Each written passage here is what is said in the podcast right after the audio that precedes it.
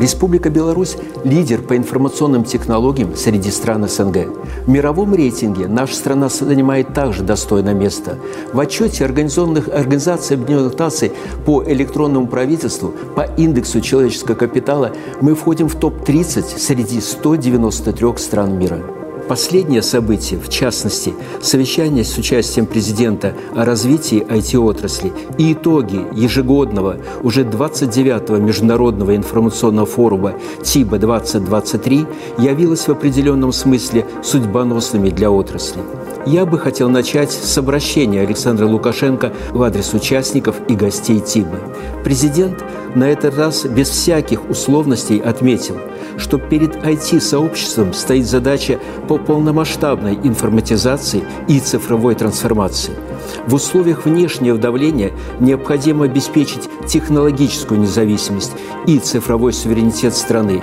Наращивать экспортный потенциал надо, но не за счет дискриминации внутреннего рынка, а скорее как фактор конкурентоспособности белорусских программистов, в частности и отрасли в целом то же время создается впечатление, благодаря отдельным СМИ, что сегодня можно практически цифровизировать все отрасли экономики, и что приведет практически к одномоментному повышению их эффективности. К сожалению, по жизни ситуация несколько иная. Цифровизация, особенно в сфере промышленности, это целый процесс.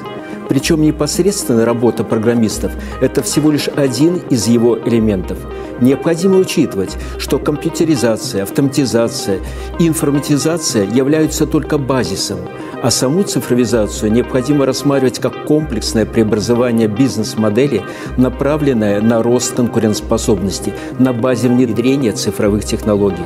Только в этом случае, как отмечают эксперты, эффективность реализованных проектов может достичь 40% монетарного эффекта.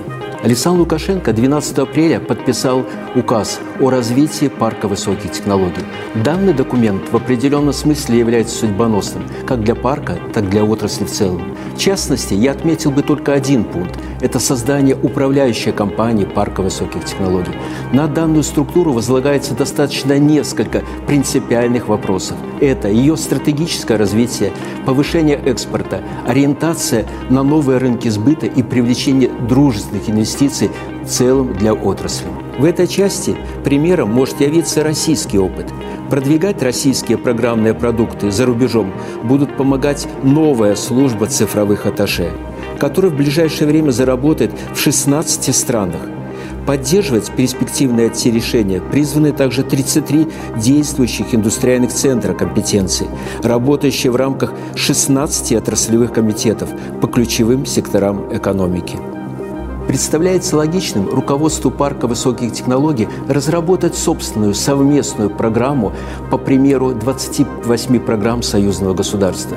С моей точки зрения, данное решение позволит не только повысить компетенции белорусских программистов в сфере реального сектора экономики, но и существенно повысить авторитет и пропагандировать в целом белорусскую школу программистов в странах ближнего и дальнего зарубежья.